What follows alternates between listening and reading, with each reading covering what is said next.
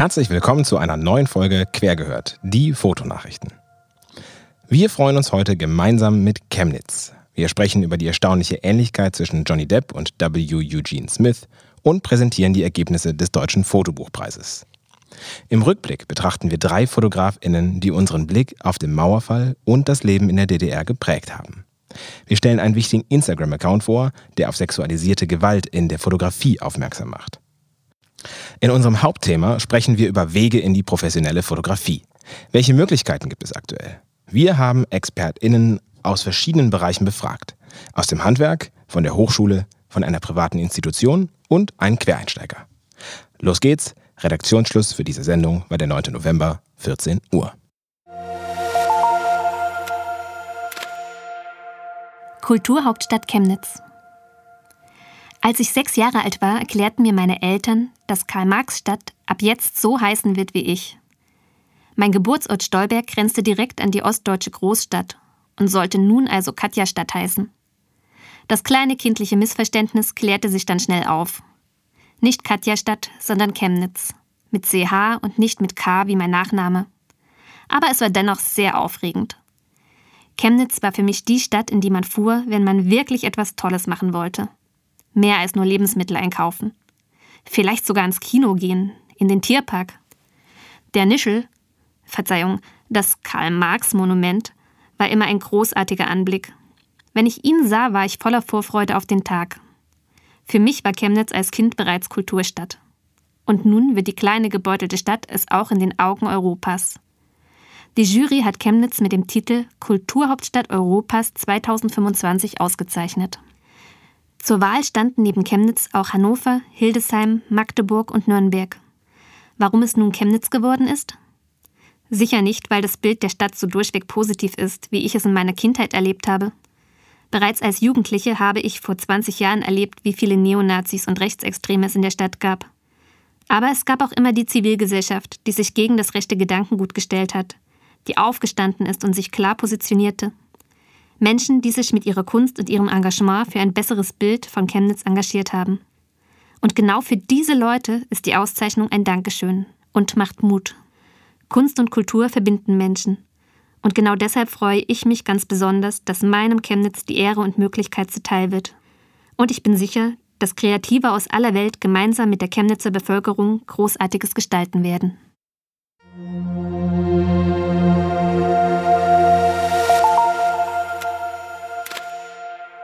Kurznachrichten. Johnny Depp als W. Eugene Smith. 2021 kommt mit Minamata ein Film in die Kinos, der das Leben von William Eugene Smith behandelt, einem der wichtigsten Reportagefotografen des 20. Jahrhunderts. Der Film konzentriert sich auf den letzten fotografischen Auftrag, den er in Japan für das Life Magazine ausgeführt hat. Verkörpert wird Smith im Film durch Johnny Depp, der dem Fotografen erstaunlich ähnlich sieht. Der Filmtitel Minamata ist nicht nur der Name einer Stadt vor der Küste Japans, sondern auch der Name einer Krankheit, die ihre BewohnerInnen getroffen hat. Sie schädigt das zentrale Nervensystem und wurde durch eine Quecksilbervergiftung verursacht. Grund dafür war die Wasserverschmutzung des Chemiekonzerns Chisso. Von 1971 bis 1973 lebte Smith mit seiner Frau Eileen Miyoko in Minamata und dokumentierte die Opfer der Krankheit. Während dieser Zeit wurde ein Foto mit dem Titel Tomoko Uemura in Her Bath aufgenommen. Das Schwarz-Weiß-Foto wurde zum Sinnbild der Auswirkungen von Umweltverschmutzung. Es zeigt eine Mutter, die ihre stark deformierte, nackte Tochter in einem traditionellen japanischen Badezimmer wiegt. Die Veröffentlichung des Fotoessays im Live-Magazin machte das Problem der Minamata-Krankheit und die Notlage ihrer Opfer weltweit bekannt. Der Film kommt in den USA am 5. Februar 2021 in die Kinos. Das Datum der deutschen Premiere ist leider noch nicht bekannt. Fotobuchpreis. Am 9. November hat der Deutsche Fotobuchpreis die prämierten Bücher für 2020 und 2021 bekannt gegeben. Die Anzahl der Einreichungen war trotz der großen Herausforderung für Verlage und Fotografinnen dieses Jahr höher als im Vorjahr. Jedoch blieb der Wettbewerb nicht unbeeinflusst von der Corona-Pandemie. Die Präsentation der Preistragenden sowie der Titel der Short- und Longlist auf den Stuttgarter Buchwochen musste entfallen. Stattdessen sind die Titel online einsehbar und werden im Dezember erstmals in einem Podcast vorgestellt. Für dieses Jahr wurden zudem neue Kategorien eingeführt. Fotogeschichte, Fototechnik und dokumentarisch-journalistischer Fotobildband. Gerade Fotobücher muss man in die Hand nehmen und darin blättern können, schreibt der Deutsche Fotobuchpreis auf seiner Webseite. Und ja, ich könnte jetzt alle sieben mit Gold prämierten Fotobücher auflisten oder gar die über 100 Bände aus der Short- und Longlist. Aber noch besser schaut ihr sie euch selbst an. Ab 21. Januar 2021 werden alle Bücher im Forum für Fotografie in Köln zu sehen sein. Weitere Ausstellungen sollen folgen. Und ganz persönlich freuen wir uns, dass auch einer unserer Redakteure zu den Gewinnern gehört. Herzlichen Glückwunsch, Sebastian. Danke! In der folgenden Nachricht geht es um sexualisierte Gewalt. Wenn dich dieses Thema triggert, höre diese Kurznachricht nicht alleine an oder spule direkt vor zur nächsten Nachricht auf Minute 11.35. Not my exposure. Ich hatte zwar nie sexuelle Gewalt erlebt, aber einmal hatte ich Kontakt mit einem Fotografen. Er hat mir ein gratis Shooting angeboten und während dem Shooting wollte er mich die ganze Zeit dazu drängen, mehr auszuziehen. Und ich war halt 17 und er so ein ekliger Anfang 30. Das ist nur ein Auszug aus den Erlebnissen, die der Instagram-Account Not My Exposure sammelt. Der Account wurde von den beiden Fotografen Philipp Wienecke und Jean-Luc Casper ins Leben gerufen und soll ein Bewusstsein gegenüber sexueller Gewalt in der Fotografieszene schaffen. Ich habe mit den beiden Fotografen gesprochen, um mehr über das Projekt zu erfahren und sie gefragt, wie es überhaupt zu der Idee gekommen ist. Ich gehe so alle zwei, drei Wochen auf mache ich ein Fotoshooting und unterhalte mich natürlich auch mit den Models so und ähm, bis auf wenige Ausnahmen hat bisher jedes Model immer berichten können, dass es halt irgendwie, also dass da immer eine, als eine gewisse Schwelle überschritten worden ist. Sei das jetzt durch körperlichen Kontakt oder halt auch allein durch, durch das Sprechen. Und ähm, und die Leute sind halt sehr, also Models sind sehr eingeschüchtert davon und haben natürlich dann auch Angst, irgendwie nochmal mit fremden Leuten fotografieren zu gehen. Was natürlich auch für uns andere Fotografen halt auch irgendwie blöd ist, weil Leute sofort, auch wenn sie zu einem Shooting kommen, meistens sich noch ein bisschen unwohl fühlen. Und das ist halt nicht wirklich Ziel der Sache. Und die Leute haben halt meistens auch Angst, darüber zu sprechen, weil sie halt eingeschüchtert sind. Sie wissen jetzt nicht, mit wem kann ich darüber reden, ähm, mit, haben vielleicht Angst, irgendwelche Ruf, Ruf, einen Ruf zu zerstören oder sonst irgendwas oder trauen sich halt einfach nicht.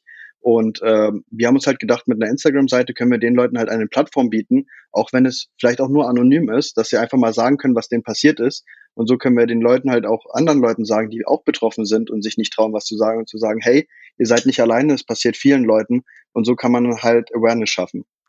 Die Beschreibung von Philipp hat mich zugegeben erschrocken, denn es scheint sich bei solchen sexuellen Übergriffen nicht um Einzelfälle zu handeln. Der Account wurde erst Ende Oktober online gestellt. Zunächst haben die beiden Fotografen in ihren privaten Accounts das Projekt vorgestellt und waren selbst erschrocken von den vielen Zuschriften. Aber ich war tatsächlich überrascht, dass wir da auf jeden Fall in einem äh, relativ hohen, leider hohen zweistelligen Bereich unterwegs waren, was Anschriften anging, ähm, wo Leute Probleme hatten. Und das ist jetzt für uns beide, die halt tatsächlich nicht so viel Reichweite haben, ähm, fast erschreckend, würde ich sagen.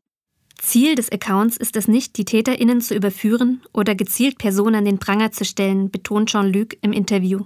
Das eigentlich primäre Ziel ist wirklich, diese Community zu schaffen, diese Plattform zu bieten, dass sich eben Betroffene untereinander äh, melden können und äh, ihre Geschichten auch anonym in einem gewissen Safe Space einfach mit sich teilen können. Zu merken, dass man nicht alleine ist, dass man äh, mit dieser ganzen Problematik auch nicht allein gelassen wird.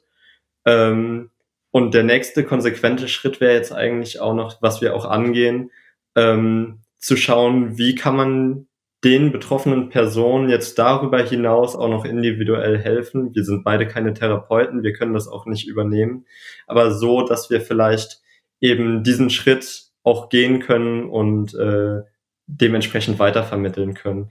Aber dass jetzt der eigentliche Täter angesprochen wird, halte ich persönlich auch eher für unrealistisch, aber es wäre ein nettes Beibrot, wenn äh, dass der ein oder anderen Person dann schon quer aufstoßen würde. Wie wichtig es ist, ein Bewusstsein und Sensibilität zu sexueller Gewalt zu schaffen, zeigen auch die Stories selbst.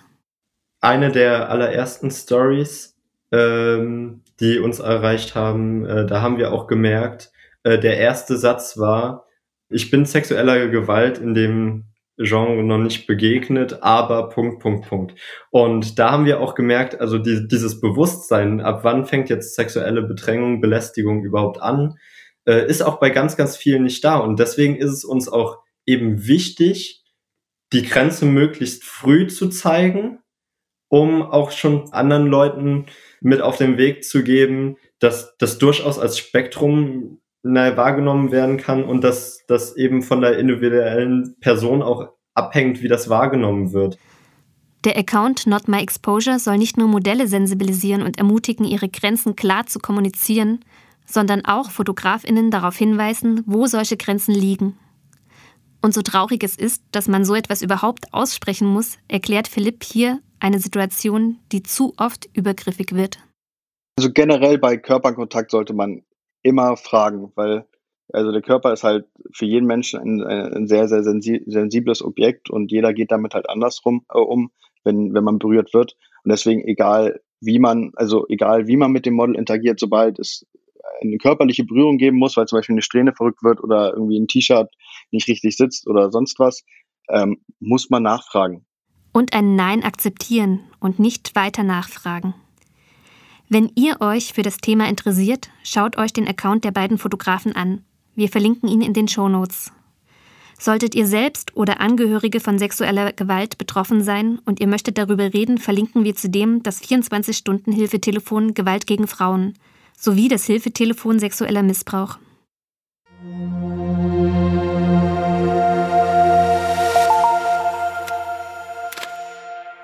Rückblick Niemand hat die Absicht, eine Mauer zu errichten. Das sagte der DDR-Staatsratsvorsitzende Walter Ulbricht am 15. Juni 1961. Knapp zwei Monate später begann der Mauerbau. 28 Jahre, zwei Monate und 26 Tage teilte dann die Berliner Mauer als sogenannter antifaschistischer Schutzwall die Stadt in Ost und West, bis sie vor 31 Jahren am 9. November fiel. Anlässlich des 31. Geburtstages des Mauerfalls wollen wir einen Blick auf drei Fotografinnen werfen, die entweder in der DDR lebten oder sich mit der DDR in ihrer Arbeit thematisch befassten. Harald Hauswald. Wohl nicht nur einer der bekanntesten Fotografen in der DDR, sondern vor allem einer der meist überwachten. Der beobachtete Beobachter, wie ihn Felix Hoffmann beschreibt, Kurator der aktuellen Ausstellung in Berlin. Unter dem Decknamen Radfahrer wurde Hauswald bereits seit den 1970er Jahren von bis zu 40 Informanten überwacht. Das ging so weit, dass man dem alleinerziehenden Vater vorübergehend die Tochter wegnahm. Seine Fotos macht Hauswald noch heute auf seinen Streifzügen zu Fuß durch Berlin. Die aktuelle Retrospektive im Berliner Amerika-Haus beschreibt seine Bilder als voller Sympathie für das fotografierte Objekt und die Menschen vor seiner Kamera. Sie behalten stets ihre Würde und stehen im Gegensatz zu dem von ihnen umgebenen Zerfall und Irrsinn. Es sind Bilder von der Eintönigkeit, aber auch von der Langsamkeit des Lebens in der DDR. Zeugnisse einer abgeschotteten und eingeschlossenen Welt kurz vor ihrem Untergang. Er selbst beschreibt seine Arbeit mit den Worten Ich laufe die ganze Zeit durch einen Film und ein Foto hält diesen Film an. Als die DDR 1990 der Bundesrepublik beitrat, begründete Hauswald mit Berufskollegen die Fotoagentur Ostkreuz. Harald Hauswald lebt und arbeitet in Berlin. Helga Paris, oft als Chronistin des DDR-Alltags bezeichnet, ist bekannt für ihre schnörkellosen Porträts von Kneipenbesuchern, Müllfahrern, Künstlern und Punks aus Ostberlin und Leipzig. Ihre Motive findet sie in Wohnungen, in Kneipen, Pausenräumen und Werkhallen, auf den Straßen und Bahnhöfen. Die heute 82-Jährige ist Autodidaktin und hat sich das Fotografieren selbst beigebracht. Ursprünglich studierte sie Modegestaltung, was ihr aber schnell langweilig wurde. Als Filmregisseur Peter Vogt mit Blick auf einige Porträts ihrer Kinder sagte, das Bild ist gut, mach mal Fotografie, tat sie genau das. Sie machte Fotografie. Eine Retrospektive ihrer Bilder zeigt nun Anfang des Jahres die Akademie der Künste in Berlin. Hier wurden nicht nur ihre Arbeiten aus der DDR, sondern auch aus Georgien, Halle, Leipzig und New York gezeigt. Nicht anders als im heimatlichen Berlin geht es auch dort stets um die Frage, wie es sich anfühlt, dieses in der Geschichte sein, wie sich die jeweiligen Umstände in das Privateste einschreiben. Die besondere poetische Nahbarkeit der Bildwelt von Helga Paris verdankt sie auch dem Verzicht auf Ideologisierung. Immer ist ihr Blick zutiefst solidarisch. Sie selbst sagt, wenn ich die Fotos zu Hause in meiner Dunkelkammer vergrößert habe, entsteht so eine starke Bindung, ich würde jeden wiedererkennen. Die sind in mir. Ich lebe mit einer riesigen Verwandtschaft. Tom Stoddard ist eigentlich Brite und dennoch ist die DDR auch mit seinen Bildern eng verbunden. Er war einer der ersten internationalen Fotografen, die die unvergesslichen Bilder vom Fall der Mauer machten und veröffentlichten. Mehr dem Zufall und dem eigenen Instinkt folgend, flog er am 9. November 1989 von London nach Berlin und erfuhr noch im Taxi vom Flughafen Tegel, dass die Grenzen geöffnet werden. Er traf so früh am Checkpoint Charlie ein, dass der Platz bei seiner Ankunft noch völlig leer war. Als sich der Platz dann langsam füllte, war Stoddard von Anfang an mittendrin und einer der wenigen Fotojournalisten, die direkt vor Ort waren. Stoddard hat später noch viele weitere Arbeiten über Themen wie Panzerfriedhöfe, Aufräumarbeiten in Ostdeutschland, Neonazi-Mädchen und Frauen oder syrische Flüchtlinge gemacht.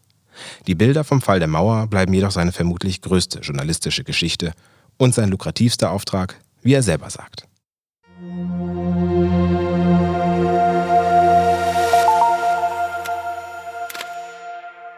Buchtipp. Divided We Stand.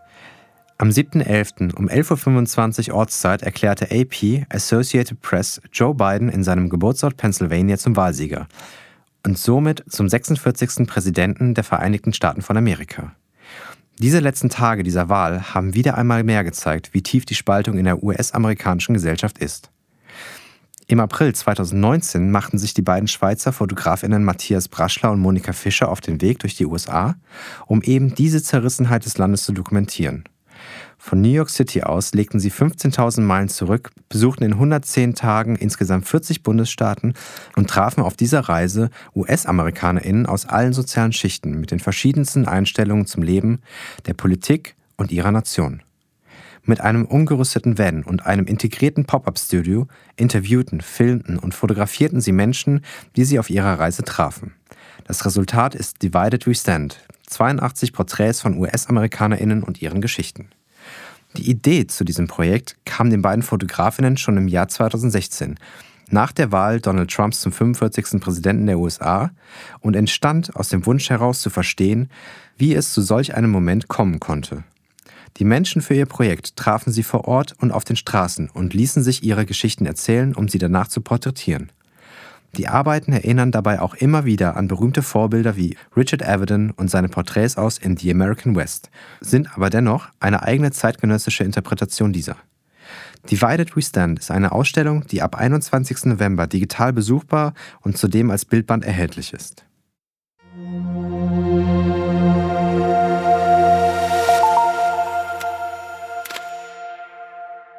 Unser Hauptthema.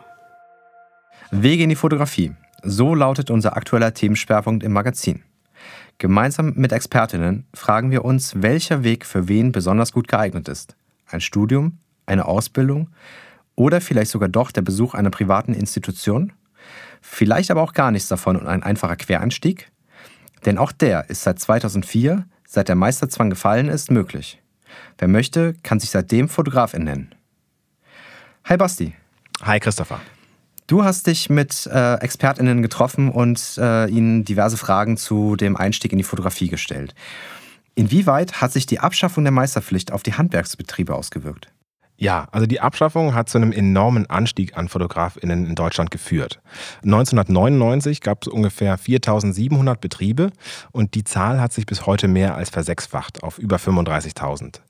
Ähm, trotz dieser steigenden Betriebszahl gibt es aber deutlich weniger Azubis. 2007 hatte noch jeder vierte Betrieb äh, einen Auszubildenden oder eine Auszubildende, 2017 nur noch jeder zwanzigste Betrieb. Uff, das klingt nach einer Handwerkskrise. Ja, das ist richtig, das klingt so. Die Zahlen für das Handwerk gehen nach unten. Dennoch sind die handwerklich ausgebildeten FotografInnen noch die größte Gruppe auf dem Arbeitsmarkt. Ihr Anteil macht noch gut 41 Prozent aus. Generell würde ich die Veränderung auch nicht als Krise bezeichnen, sondern mehr so als harte Prüfung. Denn gut ein Drittel der professionell Fotografierenden sind heute QuereinsteigerInnen und eine gute Ausbildung kann da weiterhin viele Vorteile gegenüber dem Wettbewerb bieten. Ja, im Eingangstext äh, habe ich ja auch schon die ganzen Möglichkeiten angesprochen, die es gibt. Für wen ist denn dann eigentlich heute noch eine Handwerksausbildung das Richtige? Ja, die Frage haben wir auch Martina Zier gestellt. Sie ist Dozentin an der Gutenberg-Schule in Frankfurt und ähm, hat selbst eine Handwerksausbildung gemacht. Wichtig ist bei der Handwerksausbildung, dass man tatsächlich diese, diese Dualität haben möchte zwischen Ausbildungsbetrieb, also das heißt ein Betrieb, der jeden Tag sich mit dem Kunden beschäftigt, äh, wo jeden Tag reale Kundenaufträge reinkommen ähm, und auf der anderen Seite eben eine Beschulung haben möchte, ähm, wo man mit anderen, die das gleiche Interesse haben, gemeinsam lernen kann und ähm, kein allein ähm, kein, kein Weg alleine geht. Das ist, glaube ich, ganz wichtig. Okay, also es klingt jetzt erstmal so, als ob es darauf ankommt, wie ich am besten lerne und was mir persönlich wichtig ist. Das klingt jetzt erstmal nachvollziehbar. Ja, und Martina hat das auch später im Interview nochmal präzisiert. Äh, sie sagt, dass es im Grunde egal ist, welchen Weg man geht. Den, den man geht oder wählt, muss man allerdings mit 100%iger Begeisterung gehen, sagt sie. Ähm, für sie ist das eher eine Charakterfrage, wie man besser lernt. Also wenn jemand gut alleine lernen kann, dann wird er oder sie auch mithilfe digitaler Mittel gut fotografieren lernen. Ihr würde das aber persönlich sehr schwer fallen und daher wäre zum Beispiel ein Quereinstieg für sie damals nichts gewesen. Ah, super Stichwort. Ähm, welchen Quereinsteiger konntet ihr denn für ein Interview gewinnen? Ja, dafür mussten wir tatsächlich nicht weit äh, schauen. Ähm, unser Redakteur und Querfeld ein Bühneorganisator Christian Ahrens ist vor fast 15 Jahren über Umwege zur Fotografie gekommen. Heute arbeitet er erfolgreich als Industriefotograf. Im Interview beschreibt er die Schwierigkeiten und Sorgen, die er als Quereinsteiger gerade zu Beginn hatte. Er betont aber auch, dass eine fertige Ausbildung oder ein Studium nicht gleichzeitig bedeutet, dass man alles über die Fotografie weiß. Egal, ob man, glaube ich, egal welche Art von Ausbildung man absolviert, dass man keineswegs fertig ist, wenn man mit Diplom oder Le äh, Gesellenbrief oder was auch immer in der Tasche jetzt in den Markt geht, sondern man steht auch natürlich vor einem riesigen Anfang mindestens im, im, in dem Kontext, dass, dass man ein Geschäft jetzt zu führen hat und dass man Kunden gewinnen und, und Umsätze generieren äh, will und muss und soll. Eigentlich glaube ich, dass Fotografieren oder als Fotograf leben und arbeiten immer ein Prozess ist und der ist immer aufregend. Ich habe vorgestern mit einem Kollegen zusammengesessen, der ist mittlerweile über 80 und der redet immer noch so, ja, über das Prozesshafte und was man morgen machen könnte und anders tut als heute oder so. Hat Christian einen Tipp, wie man sich selbst den Einstieg so ganz ohne Hilfe erleichtern kann? Ja, das hat er, einen ganz klaren sogar. Und zwar Hilfe suchen. Netzwerke finden und sich mit Gleichgesinnten austauschen ist für ihn der absolute Schlüssel zum Erfolg. Ähm, das ist auch möglich ohne ein Studium oder ohne eine Ausbildung. Und für ihn ist es so, dass er sagt, es ist gut, mit Bekannten oder Kollegen zusammenzukommen, die eben auch am Anfang ihrer Karriere stehen. Mit ihnen kann man dann diskutieren und sich austauschen. Und die haben dann idealerweise ja sogar die gleichen Probleme. Beginnt bei der Technik bis zur Kundengewinnung. Ihm persönlich hat der Weg zur Freelance geholfen, wobei er auch sagt, dass es ihm eben nicht um Freelance an sich geht, sondern um die Kontakte, mit denen man dort gemeinsame Lösungen findet. Ja, das war auch mein Grund, warum ich zu Freelance gegangen bin. Einfach so die Offenheit des Verbands und äh, generell so die, die Mitglieder, äh, der, der Austausch etc. Ähm, wahrscheinlich wäre auch jeder andere Verband passend gewesen. Aber lass uns mal zum Studium kommen. Ähm, wen habt ihr da interviewt? Über die Hochschule haben wir mit Christoph Bangert gesprochen. Er ist Verwaltungsprofessor für Fotojournalismus äh, an der Hochschule in Hannover. Sein Bildungsweg ist durchaus etwas ungewöhnlich. Nach einem abgesprochenen Fotostudium hier in Deutschland hat er dann in New York am ICP ähm, äh, seinen Abschluss gemacht. Das ICP ist das International Center of Photography dort und ähm, sehr angesehen. Danach hat er jahrelang als äh, Fotojournalist in Kriegs- und Krisengebieten gearbeitet und als er dann nach Deutschland zurückkam und seine Liebe zum Lehren entdeckte, wurde hier sein Abschluss aus Amerika nämlich nicht anerkannt und äh, vor allen Dingen auch seine Berufserfahrung nicht. Also musste er, um hier eine Professur zu bekommen, erstmal sein Studium in Deutschland fertig machen. Ja, von dem Fall äh, habe ich, hab ich ziemlich viel mitbekommen. Äh, das ging ja relativ gut durch die ganzen Kanäle. Und äh, jetzt ist er ja erstmal ähm, Professorpraktikant, äh, wie, wie er selber sagt. ähm, aber äh, allein aus dieser Erfahrung heraus müsste man ja eigentlich sagen, wenn man hier in Deutschland was werden will als, als Fotografin und dann sich auch alle Wege offen halten möchte, dass eine universitäre Ausbildung wahrscheinlich das Beste sei, oder? Ja, also wenn man in Deutschland später eine Professur anstrebt, dann sicher. Aber tatsächlich gibt es ja auch noch viele andere Wege, die man gehen kann bis zur Pension. Ähm, tatsächlich ist es so, dass auf dem freien Markt nur wenige nach dem Abschluss fragen. Aus eigener Erfahrung kann ich sagen, dass ich eher auf meine handwerkliche Ausbildung angesprochen werde als auf mein Studium. Im Werbemarkt zählt jedoch beides nicht viel, da muss man eher ein gutes Portfolio haben und die Persönlichkeit muss stimmen. Aber Christoph sieht im universitären Weg durchaus Vorteile. Insbesondere, wenn man in den Fotojournalismus oder in die Dokumentarfotografie möchte. Es gibt tatsächlich den Fotojournalismus äh, noch immer und den wird es auch noch eine lange, lange Zeit äh, geben. Und wir brauchen Leute, die äh, dieses Format oder dieses Genre auf eine sehr reflektierte und intelligente Weise ausfüllen. Und ich denke, gerade ein Studium kann das wirklich leisten. Ähm, äh, fast würde ich äh, sagen, besser, als man das vielleicht als Quereinsteiger leisten kann. Äh, weil einem auch vielleicht so ein bisschen das, das ähm, wie soll ich mal sagen, das theoretische und intellektuelle Rüstzeug fehlt, um mit dieser doch recht komplexen äh, Art des Fotojournalismus, wie er heute stattfindet, äh, klarzukommen. Ja, intellektuelles Rüstzeug, äh, schön und gut, aber wie viel Praxis bekommt man eigentlich in einem Universitätsstudium mit? Also lernt man auch technische Sachen oder ist es eben wirklich vorwiegend geisteswissenschaftlich? Also dann könnte ich ja im Prinzip auch mit meinem Politikwissenschaftsstudium wunderbar quer, als Quereinsteiger arbeiten, oder? Ja, also man kann auch natürlich im Studium Technik lernen, man muss das aber nicht. Ähm, es gibt die Kurse, die sind jedoch keine Pflichtfächer. Ganz generalisieren kann man das zwar nicht, denn jede Hochschule arbeitet auch ein bisschen anders, mal angewandter, mal technischer oder theoretischer. Seines Erachtens gewinnt man im Studium allerdings vor allem durch Eigeninitiative. Speziell dort sieht er die Hauptunterschiede zur handwerklichen Ausbildung. Ich selbst habe ja an der Fotoakademie studiert und wäre hier um technisches Wissen einfach gar nicht herumgekommen. Da habe ich die Erfahrung gemacht, dass egal in welche Richtung man später will, dass man mindestens einmal an der Fachkamera gestanden haben sollte und auf jeden Fall zumindest im Studium mal Licht einstellen können muss. Ja, also persönlich sehe ich das ähnlich. Eine Fachkamera sollte man schon mal in der Hand gehabt haben, wenn man eine professionelle Ausbildung, egal welcher Art, abgeschlossen hat. Wer aber weiß, dass er oder sie im Leben lang äh, nur Hochzeitsfotos machen möchte, dann ist das auch für mich in Ordnung und äh, keine Pflicht. Zum Thema Technik haben wir auch ausführlich mit äh, deinem ehemaligen Lehrer, dem Oliver Rausch, gesprochen. Er ist äh, Mitbegründer der Fotoakademie in Köln und als Vertreter der privatwirtschaftlichen Institute Teil unserer Interviewreihe. Er hat deine Aussagen auch bestätigt. An der Fotoakademie muss man nämlich nicht nur alle Techniken ausprobieren, sondern auch jedes Fotogenre einmal ausprobiert haben. Und ganz häufig sehen wir aber auch, dass Leute, die am Anfang Streetfotografie gemacht haben und noch ein bisschen ahnungslos waren, dass die auf einmal feststellen, wow, Studio finde ich klasse und fangen an zu inszenieren. Es gibt Leute, die inszenieren und stellen fest, oh, das ist alles so statisch. Die sind aber gezwungen, auch mal eine Reportage zu fotografieren, lernen dadurch einen ganz anderen Ansatz, einen ganz anderen Umgang mit den Modellen, wenn ich das mal als Modell betrachte, was mir auf der Straße entgegentritt, kriegen dadurch eine andere Regie, das wirkt sich wieder auf die Inszenierungen im Studio aus und so kann auch äh, das gezwungen in einem Bereich sich auszuprobieren, äh, der einem vielleicht selber nicht liegt, die eigentliche Fotografie wieder extrem viel verstärken und ganz andere Sichtweisen bringen. Ja, das kommt mir bekannt vor. ähm, meine nächste Frage, die ich dir stelle, die ist jetzt etwas rhetorisch, denn ich habe mich natürlich bewusst für die Akademie und gegen die klassische Vollzeitausbildung entschieden, als ich äh, nach meinem Studium nochmal an die Fotoakademie gegangen bin. Warum sollte man sich denn für ein Institut entscheiden, für das man monatlich zahlen muss, statt eine Ausbildung zu wählen, für die man bezahlt wird. Ja, also Oliver hat da eine ganz klare Position zu. Und zwar sagt er, bei einer fotografischen Ausbildung ist man bei einem Lehrherren und lernt genau diese Art der Fotografie mit ein bisschen Berufsschule nebenher. An der Fotoakademie sei das anders. Dort muss man, wie du ja auch äh, gesagt hast, ne, äh, überall reinschnuppern und erhält damit seiner Meinung nach einen breiteren Ausbildungsansatz.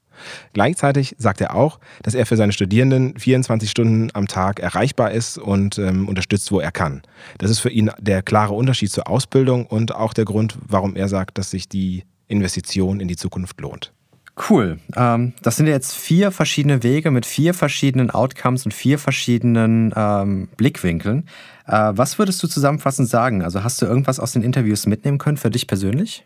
Ja, ähm, ich habe für mich gemerkt, dass zwischen den Ausbildungswegen durchaus auch Ressentiments ausgeprägt sind, die ich im wahren Leben, in meinem eigenen Werdegang nicht unbedingt bestätigt bekommen habe. Ähm, ich habe ja als erstes eine Ausbildung gemacht und habe dann äh, studiert, allerdings nicht an einer, ähm, nicht Fotodesign an der ähm, Fachhochschule, sondern an der Kunstakademie. Ähm, häufiger sind bei den Interviews die Sätze gefallen wie, hm, in der Ausbildung ist das so oder im Studium läuft es so.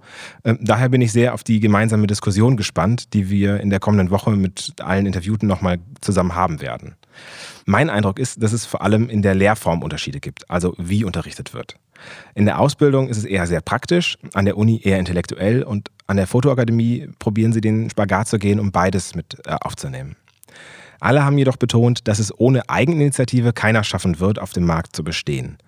Oder eben, um es mit Martina Zier zu sagen, Fotograf ist man nicht nur acht Stunden am Tag, sondern ein Leben lang. Vielen Dank, Basti, für die kurze, aber spannende Zusammenfassung. Gerne, danke.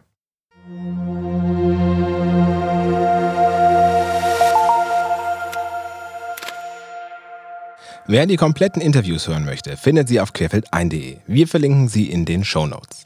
Und ich habe ein Podcast-Interview mit Henning Arndt geführt, das auch kommenden Dienstag erscheinen wird. Henning ist der Vorsitzende des Berufsbildungsausschusses des Zentralverbands Deutscher Berufsfotografen. In kurz, er ist der Vorsitzende des Gremiums, das entscheidet, welche Inhalte in der Berufsausbildung in den kommenden Jahren gelehrt werden. Wir freuen uns sehr über eure Meinung zu diesem Thema. Kommentiert die Beiträge oder schickt uns eine Nachricht an kk.querfeld1.de. Ergänzt unsere Recherchen mit eigenen Erfahrungen und euren Meinungen. Wir möchten alles wissen zum aktuellen Schwerpunktthema Wege in die Fotografie. Zum Schluss haben wir wieder einmal ein Geräusch für euch. Hört mal.